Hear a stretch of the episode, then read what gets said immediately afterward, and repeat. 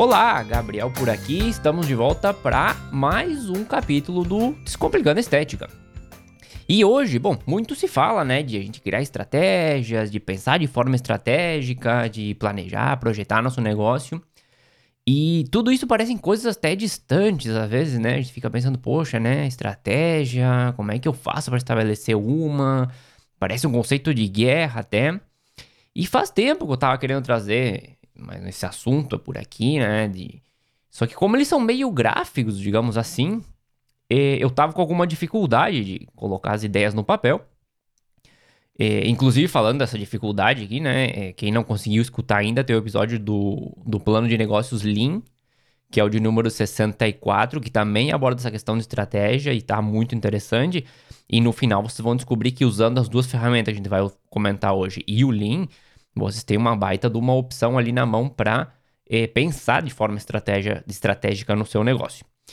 Eu estou falando de quê? De uns recursos muito interessantes, legais, né? E que muitas pessoas, a maioria das pessoas, é, deixam de lado, não, não tem o costume de usar.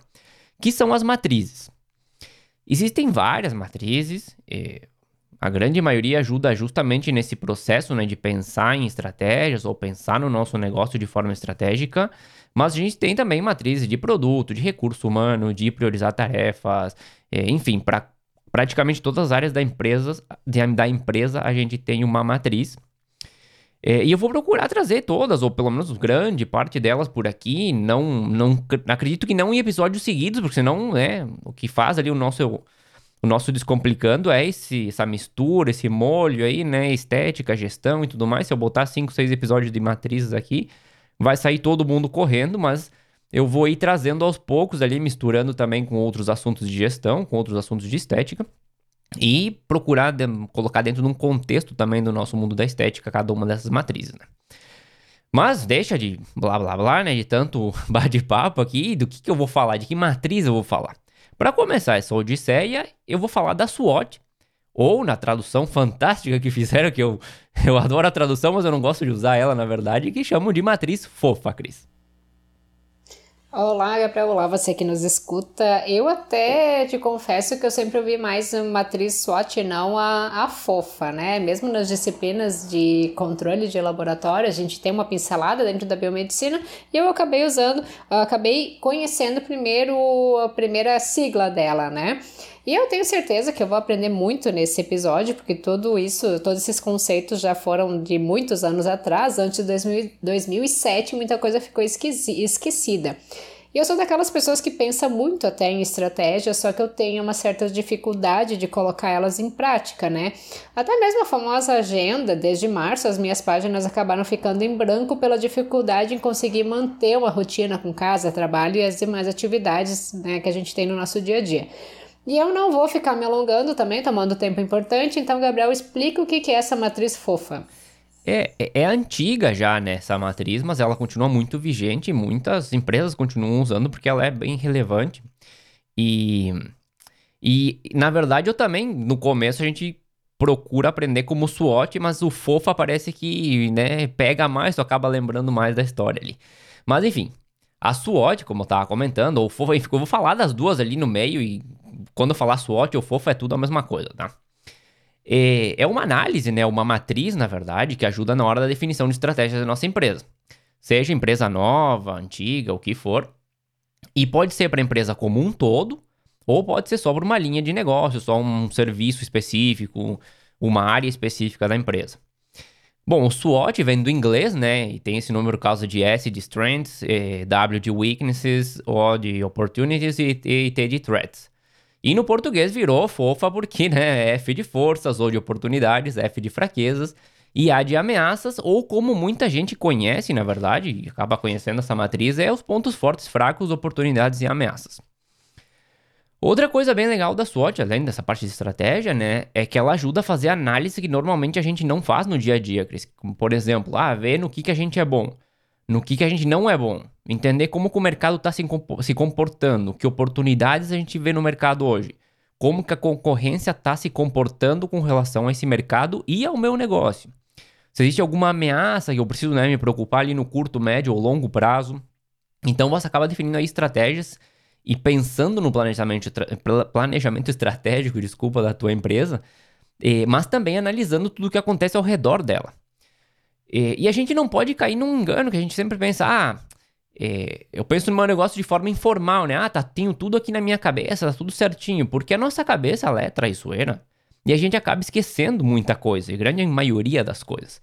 Então, colocando no papel a fofa, a SWOT, enfim, a gente consegue ter uma visão completa do que está acontecendo e planejar os próximos passos de acordo com essa informação que a gente tem na nossa frente. Mas enfim, vamos passar para a famosa SWOT. E acho que fofa, como eu estava falando, fica mais fácil de gravar, enfim, né? O que sair, vai saindo ali. O SWOT, fofa, dá no mesmo. É, como aconteceu né, no episódio do Lean, ele é um assunto um pouco mais gráfico, então, na verdade, aqui é bem mais fácil de explicar do que o Lean, mas né, eu vou procurar me esforçar ao máximo para que fique bem claro aqui. É, vamos imaginar um quadrado, né? Pega uma folha de papel ali do outro lado, bota um desenho um quadrado, do tamanho que você quiser, ideal que seja mais ou menos grande para poder escrever nele depois, e faz uma cruz no meio. O que que acontece? Vai ficar com quatro quadrados pequenos, né? Maravilha, tá desenhada fofa. Dessa vez foi muito mais fácil que o Lean, né? O pessoal deve estar pensando, vou lá vem o Gabriel com um gráfico lá, uma tabela de 40 colunas pra gente entender num formato de podcast, né? Não, essa vez foi mais tranquilo. Eu já vi várias configurações da Fofagris, de como você vai distribuir os conceitos, enfim, né, nesses quadrados. Eu já vi fazerem essa análise em quatro quadrados, um do lado do outro. Todo, tudo isso funciona muito bem. Você pode fazer da maneira que fique melhor para você, como você visualize melhor toda essa informação. É, só que hoje eu vou explicar o que é mais usado, na verdade, né? Que é o quadrado grande com a cruz no meio, enfim, né? Os quatro quadradinhos. E com os conceitos também distribuídos da forma mais usada. O primeiro, o segundo, o terceiro e o quarto, porque eu também já vi isso aí misturado no meio. Mas como eu dizia, o importante é que você consiga visualizar a informação da melhor maneira. Não importa como ela esteja colocada ali na, na, na matriz, né? É, sempre que a gente está escrevendo os episódios, ou no momento de gravar também, seja na parte da gestão, que é mais o Gabriel que faz, ou na parte da técnica, a gente procura pensar na maneira como é que tu que está ali nos ouvindo vai entender e vai conseguir visualizar as explicações né? Uh, e eu acho que uma maneira fácil, né, pode até já ter um lápis, um papel ali para tu ir desenhando conforme o que a gente vai explicando aqui. Ou se tu tá em deslocamento e não consegue fazer isso, anota aí no bloco de notas, né, em qual tempo do episódio tu deve estar tá voltando para pegar essas explicações quando estiver em casa, ou já faz uma relação dos teus insights, né, para pôr tudo em prática depois. E eu estava pensando que eu já fiz essa matriz no processo de coaching, mas ele era voltado mais para a questão pessoal. Eu confesso que eu tive muita dificuldade em fazer uma autoanálise. Muitas vezes a gente possui características que a gente não consegue nos enxergar, né? E, mas fazer o exercício de escrever os nossos pontos fortes, fracos, as oportunidades que estão à nossa volta e também as ameaças, é bem válido para o autoconhecimento e para saber naquilo que a gente deve apostar e o que talvez seja melhor deixar de lado. Então, o mesmo vale para o nosso negócio. Eu já vou dar uma dica com relação a isso, daqui a um pouquinho, né? E, e claro, essa, a questão do, do podcast, no final das contas, ele, eu acho ele fantástico, mas tem muito assunto, por exemplo, que eu tenho na cabeça que eu tô ainda tendo dificuldade de poder eh, passar ele para esse formato para poder entregar essa informação pro pessoal também, mas que aos poucos a gente vai conseguindo. Eu já tô trazendo agora o Lean, agora tem a SWOT, daqui a pouco eu passo para coisas mais complexas e consigo dar essa volta ali para explicar de maneira eh, simples, né? Mas vamos lá. A gente tem lá os quatro quadrados, né? E no primeiro da esquerda, na parte superior, né? A gente vai ter os nossos pontos fortes. Do lado dele, na direita superior, a gente vai ter os pontos fracos. Na parte ali embaixo, na esquerda, vai ter. É, embaixo dos pontos fortes, né? Vamos ter as oportunidades. E do lado, as ameaças. Então vamos começar pelos pontos fortes, né? Que é o primeiro lá em cima. O que, que a gente precisa definir aqui? Basicamente, o que, que a gente faz bem ou o que a gente faz melhor do que a concorrência. Então a gente pode pensar em vários cenários aqui, né? Eu vou entrar em alguns exemplos para explicar. É, a gente pode pensar pelo lado financeiro. Digamos que você tenha bastante recursos para investir, você tem bastante caixa, pode ser um ponto forte. Um ponto forte de clientes, né? De atenção ao cliente. Você pode ser a que entrega o melhor serviço da cidade em questão de atenção ao cliente. Ponto forte de serviço como qualidade do serviço, né? Outro dia a Cris comentava que em um episódio que os clientes procuram ela pela depilação a laser por ser a que entrega a melhor qualidade ali na cidade. E ela recebe muita gente da concorrência por isso. Então, é um ponto forte da empresa dela esse serviço em específico. E também pode ser eh, pontos fortes internos. Digamos que você tem uma equipe altamente capacitada, né? Quatro, cinco profissionais, cada um especializado em uma área. E isso, obviamente, você não encontra facilmente em outros lugares. Então, também é um ponto forte seu. E, ou pode ser, talvez, que você administre o teu negócio melhor do que toda a concorrência. E isso, obviamente, se traduz em uma vantagem competitiva e em um ponto forte. O importante aqui em todo o processo é fazer ele de forma realista, né? Não, não adianta colocar que a gente é melhor em tal coisa porque acha que é assim, quando a realidade está dizendo outra coisa. Então, como a Cris estava comentando antes que ela teve dificuldade, aqui vai a dica que eu estava comentando. Eu recomendo sempre que na hora de fazer uma matriz SWOT, eh, você procure fazer com mais pessoas. Mesmo que você não tenha colaboradores, talvez, peça ajuda para algum cliente mais próximo, eh, algum parente que frequente seu espaço, para que você possa debater isso que está colocando na matriz e chegar a uma conclusão mais real de se realmente é um ponto forte, um ponto fraco ou não, né? Sim, porque não adianta eu colocar né, que eu tenho a melhor depilação a laser, a laser da cidade, por exemplo, se eu acho que é, só que isso pode não ser a verdade, né? Não é aquilo que eu acho, é aquilo que realmente ocorre. Então, caso contrário, isso poderia ser uma meta, por exemplo, ah, eu quero ter a melhor depilação a laser da minha cidade, da minha região, eu vou me esforçar para concretizar isso. Não sei se isso caberia na, na, também como uma oportunidade, né? O Gabriel pode falar depois. Só que enquanto isso não for verdade, então eu não posso colocar como sendo um ponto forte meu. E é uma boa ideia de fazer a matriz com mais pessoas, porque conforme eu falei, é difícil a gente conseguir se enxergar da mesma forma que os outros nos enxergam, a não ser que eu tenha um autoconhecimento exemplar exemplar, uh, muito trabalhado em terapia ou outras formas de autodesenvolvimento. E agora, nos pontos fracos, Cris, também vai vir uma dica interessante. Pera aí. E, bom, a gente fez a parte dos pontos fortes, né? E aí a gente vai passar para os pontos fracos que estão ali do ladinho. É, e aqui também a gente pode fazer análises bem similares às anteriores. A gente já sabe quais são os nossos pontos fortes. Teoricamente, né? Teoricamente, nem sempre é assim. É, deveria ser mais fácil a gente conseguir encontrar os fracos depois. É, também é válido a gente comparar com, com a nossa concorrência, o que, que ele faz melhor do que a gente, ou que nos impede de competir de igual a igual para ele, com ele, né? É, então vamos supor que, não sei, né? vamos pegar exemplos de novo, a gente não colocou nada na nossa parte financeira nos pontos fortes, mas aqui a gente sabe que, por exemplo, a gente tem um empréstimo que está comprometendo a liquidez da empresa e vai se manter assim por algum, algum tempo, alguns meses, né? Então, essa falta de liquidez seria um ponto fraco meu nesse momento, é, de falta de poder de investimento, de caixa, né? É, a localização pode ser um ponto fraco, talvez você esteja muito escondida ou muito longe dos teus clientes ou um espaço muito pequeno que pode estar comprometendo a qualidade do teu serviço. A gente pode pensar em conhecimento e experiência também, né? É, se você ainda tem pouco conhecimento ou experiência no ramo de estética e o concorrente já tem muito mais anos de mercado, pode acabar sendo por um período de tempo um ponto fraco teu. É, pelo lado de serviço, é, um ponto fraco interessante que eu até coloquei aqui, que eu não podia esquecer, é o seguinte: o serviço que você mais vende é o que te dá menor lucro. E aí você vai precisar analisar e reverter essa situação porque está gastando um monte de tempo em um serviço que não está te trazendo um retorno satisfatório. É, outro, outro ponto fraco, rotação alta de pessoal, né? Pelo motivo que for, não, não interessa aqui. Cada vez que o cliente aparecer, ele for atendido por uma pessoa diferente, você acaba perdendo essa oportunidade de criar uma conexão maior com ele e aumentar o ticket médio, né? Além da questão de confiança. É, a estética tem muito disso da pessoa confiar no profissional, né? E essa rotação acaba passando também uma imagem ruim da empresa. É, que a gente já falou também por aqui que as pessoas se conectam com pessoas, né?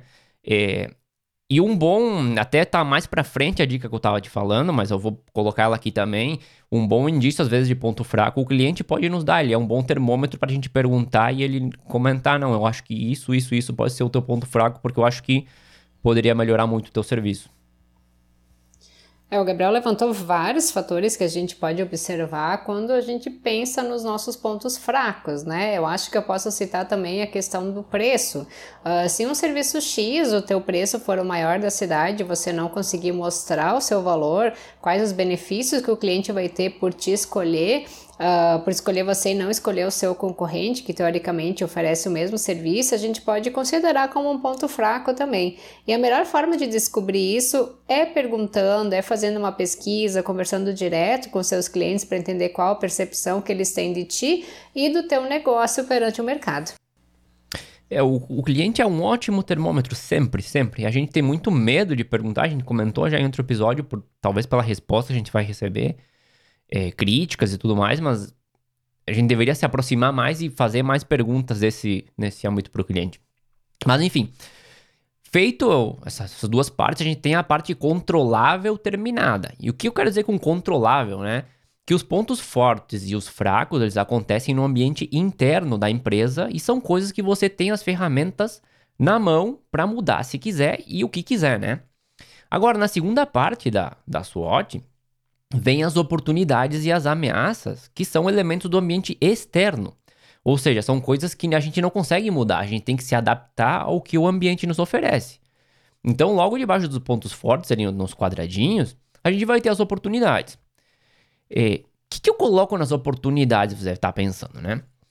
É, a ideia é pensar em fatores é, externos, né? Que possam, que você possa beneficiar o teu negócio de alguma forma, que você não controla, obviamente, mas que pode usar de estratégias ali para tirar proveito dessa situação.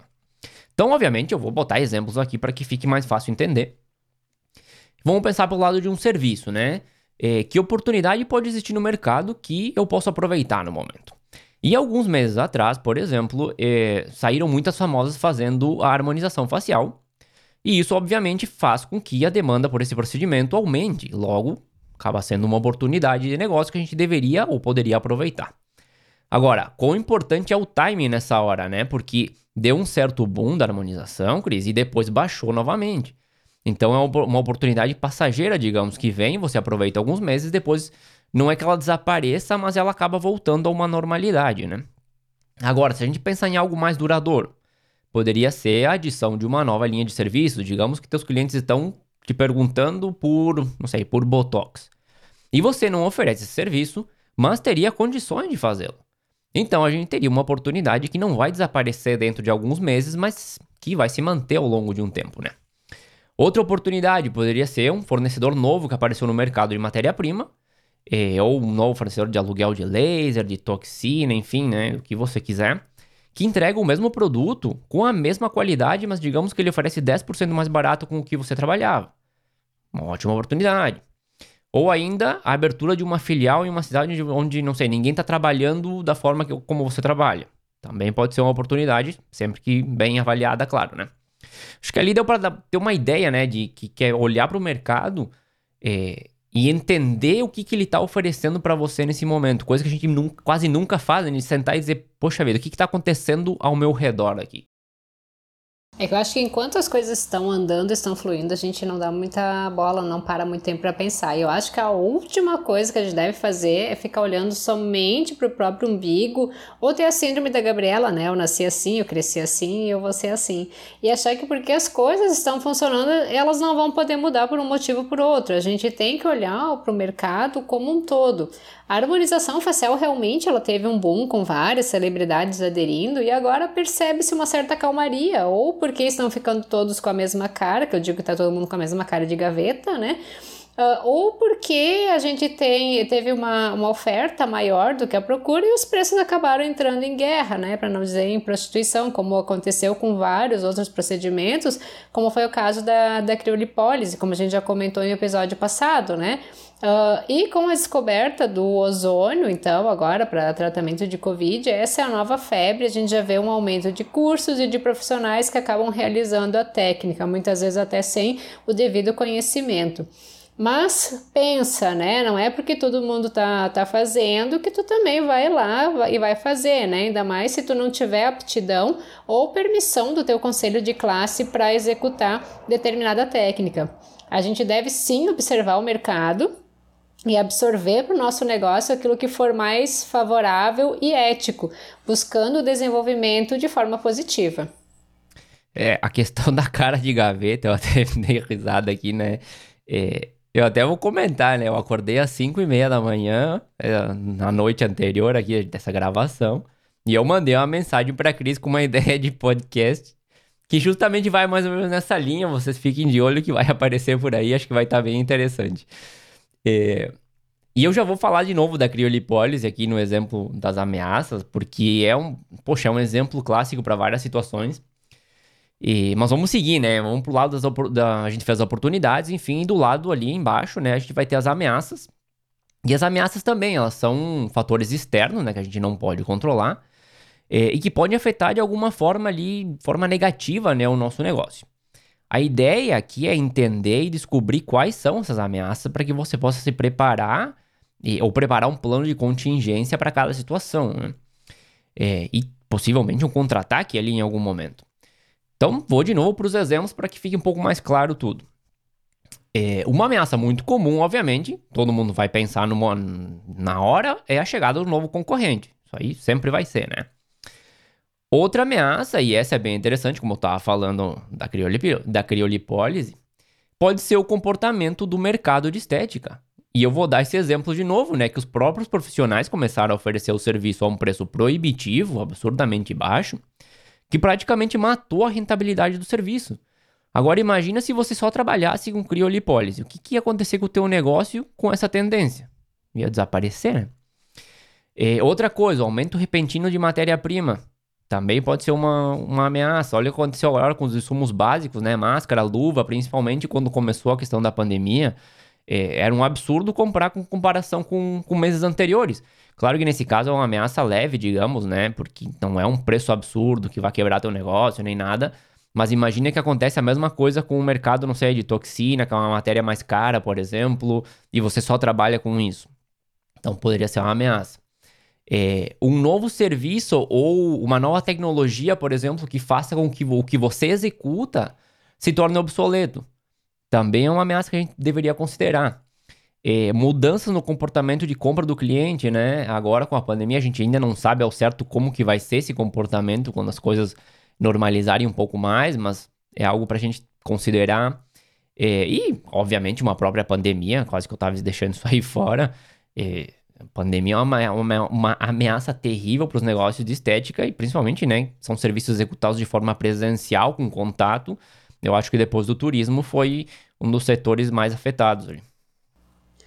Eu estava aqui ouvindo e pensando, né, em quem precifica o seu serviço só em cima ali do, de quanto gasta de, de produto, de, de cosmético, por mais que as luvas, toucas e tudo mais não tenham sido um aumento tão absurdo considerado com outro insumo de, de valor maior, de preço mais alto, mas essas pessoas devem ter ficado justinhas, devem ter ficado apertadas, né? Então acho que é hora de repensar nos preços que estão cobrando.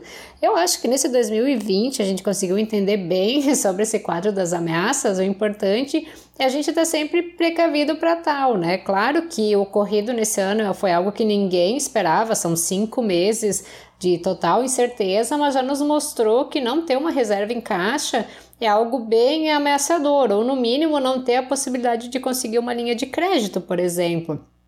Foi um período para a gente aprender a trabalhar com menos e também a nos reinventar, né? Buscar aquilo que realmente é o essencial para o nosso negócio. Então a gente deve viver o hoje, mas tá sempre de olho nas tendências que o mercado reserva para o próximo ano, uma vez que, assim como a moda, a estética também segue certos padrões e tendências do hemisfério norte, então o que está acontecendo por lá pode ser que vingue por aqui no próximo verão, por exemplo. E mesmo, ou no próximo inverno, porque é sempre um ano adiantado, e mesmo naquilo que a gente oferece, muitas técnicas elas apresentam as suas melhorias periódicas e a gente não estar de olho nessas atualizações também pode acabar sendo uma ameaça para o nosso negócio. É, e olha que, como vem a calhar também um assunto, porque no final das contas a gente não tem muito esse, esse hábito, digamos, de sentar e avaliar o nosso mercado. E, e a SWOT faz realmente isso, né? A gente sentar e avaliar o que está acontecendo tanto dentro da nossa empresa como fora. E é um ótimo momento para fazer isso, porque a gente ainda está em momentos de, de incerteza, mas ela pode servir muito para já começar a planejar e estruturar os próximos passos. Bom, com isso, né, que a gente fez anteriormente, Tá feita a nossa matriz fofa. Daí deve estar tá perguntando, tá, mas e aí, o que, que eu faço com tudo isso aí agora? Bom, primeiro a gente avalia né, o que está escrito lá e procura assimilar tudo isso. Porque na maioria das vezes que eu fiz esse exercício, né, seja para mim ou com algum cliente, enfim, a gente fica até surpreso com algumas coisas que aparecem nessa análise. A gente não esperava que, essas, que as, as informações que aparecem lá fossem realmente assim. Então, a gente, porque obviamente nunca tinha parado para pensar, né, que algumas coisas poderiam afetar o nosso negócio de forma positiva ou negativa. Então, muitas pessoas acabam ficando até perplexas ali olhando para aquela para aquela SWOT. E assimilando tudo que está lá, a gente passa a pensar de forma, estra... de forma estratégica, não, de... em estratégias de curto, médio e longo prazo para o nosso negócio. Só observando né, esse quadro, eu acredito que você já vai conseguir pensar em várias estratégias para aproveitar as oportunidades que o mercado oferece ou diminuir os riscos das ameaças. Ou ainda melhorar né, pontos fracos, algumas, coisas, algumas outras coisas que você possa ter observado. Mas uma das melhores formas, na verdade, de trabalhar com esse, com esse quadro, né, é relacionar os conceitos. Então, por exemplo, como que eu posso usar meus pontos fortes para aproveitar as oportunidades que o mercado oferece? Esse é um ponto. Aí eu passo para o ponto 2, como que meus pontos fortes podem minimizar as ameaças? Daí eu vou para o ponto 3, como eu posso minimizar meus pontos fracos usando as oportunidades que o mercado oferece? Ou o ponto 4, que é o último, como que eu posso melhorar os pontos fracos identificados para evitar que as ameaças me impactem diretamente? Então, basicamente, a gente relaciona né, pontos fortes com oportunidades e ameaças e pontos fracos com oportunidades e ameaças e procura extrair estratégias para cada caso. Agora, quem escutou o, episódio 64, e eu não acredito que alguém ainda não escutou, volta lá e escuta o 64, porque tá muito legal, embora a Cris não tenha participado, né? Mas tá mesmo, mesmo assim ficou legal. É, e porque com o plano de negócio Lean, você vai poder relacionar essas duas essas estratégias com as definições e objetivos do Lean. E olha que ferramenta poderosa que você tem na mão para administrar seu negócio. O Lean tem uma parte de objetivos e você pode juntar os objetivos estabelecidos lá naquela etapa com as estratégias definidas aqui na análise SWOT e ter um mapa completo do que você precisa fazer para melhorar o teu negócio ou extrair os melhores resultados dele, Cris. É, como tu mesmo mencionou, né, logo que a gente começou esse episódio aqui hoje, Gabriel, que ficar com as coisas na cabeça não dá certo, porque a nossa mente é traiçoeira. Então, só pelo fato da gente escrever no papel sobre os nossos pontos fortes, fracos, as ameaças, as oportunidades, já vai fazer com que a gente tenha uma clareza maior do nosso negócio e da situação em que ele se encontre. Já que eu recebi o puxão de orelha, né, porque eu fiquei de fora do episódio 64 por algumas questões aqui, deixa eu ir lá correndo, eu ouvir ele para conseguir fazer o meu tema de casa direitinho, aproveitando todas as informações. Não, e quem não escutou o 65, é o 65 o anterior, né? Acho que sim. O 65. Quem não escutou o 65, volta também para escutar o 65, porque lá tem mais dica legal sobre a questão do atendimento online, que tá começando a. Começando não, já tá funcionando faz horas para muita gente ali com, com a questão da pandemia. E quem não escutou todos os anteriores também volta a escutar os anteriores, porque tem muita informação ali no meio desses episódios. Inclusive, é, dá uma seguida no Instagram, quem não tá seguindo também. Eu tô chamando todo mundo hoje, né? Porque a gente tá começando a colocar várias dicas ali, pelo menos uma por semana, às vezes mais, que são coisas que a gente vai comentando nos episódios também e consegue graficar um pouco mais para quem é mais visual, né? Tá ali no Instagram também. Antes de finalizar o programa, né? É, algo que é muito importante é que tanto a Fofa, SWOT, enfim, até tô, agora tô com os dois nomes na cabeça, como o Lean, eles precisam ser revisados constantemente, Cris. A frequência pode ser definida por pela pessoa, né? Podendo ser mensal, trimestral, depende, vai depender muito da rapidez com que a pessoa implementa as mudanças e consegue validar elas. E logo que passar esse tempo, você tem que voltar para esses dois quadros para entender o que aconteceu. Porque no final das contas o mercado muda, os clientes mudam, é, você vai mudar muito o teu negócio com as novas estratégias, então também é necessário que você valide essas mudanças com uma nova versão da SWOT e um novo plano Lean. Claro, eu acho que o pessoal pode colocar ali como algo periódico, pelo menos duas vezes por ano, pegar e fazer ali o, o, o Lean e a matriz, a, a SWOT. Assim eu tenho certeza que o, o seu negócio, as suas oportunidades vão acabar ficando muito mais visuais. E vem muito mais matriz por aí, vem mais eh, assunto de gestão também, que eu vou ir misturando, porque se eu falar só de matriz, já falei, né? O pessoal vai sair correndo. Vem mais assunto de estética, eh, vem mais eh, convidados. é bom ficar, fiquem de olho porque vem muita coisa interessante e não esqueçam de entrar no nosso Instagram, segue lá o arroba Descomplicando Estética, mandem suas dúvidas, suas perguntas, suas sugestões de assunto. Se alguém quiser participar de um programa, tiver algum assunto interessante ali, a gente pode fazer algum, alguma parceria de programa também, podemos estudar, não tem problema. É, segue nós no YouTube também. Hoje tá aqui, né? É, no Spotify também. Vai dar essa força ali, porque a gente tá fazendo um trabalho aqui também legal. E tem muita informação em várias plataformas para que você possa aproveitar. E hoje acho que encerramos por aqui, né, Gabriel? Hoje acho que sim, vamos ficando por aqui. E a música de abertura do nosso programa é Feeling Good da PurplePlan.com. E claro que na próxima semana a gente vai estar de volta com mais um assunto interessante para você. Até mais, Cris. Até mais.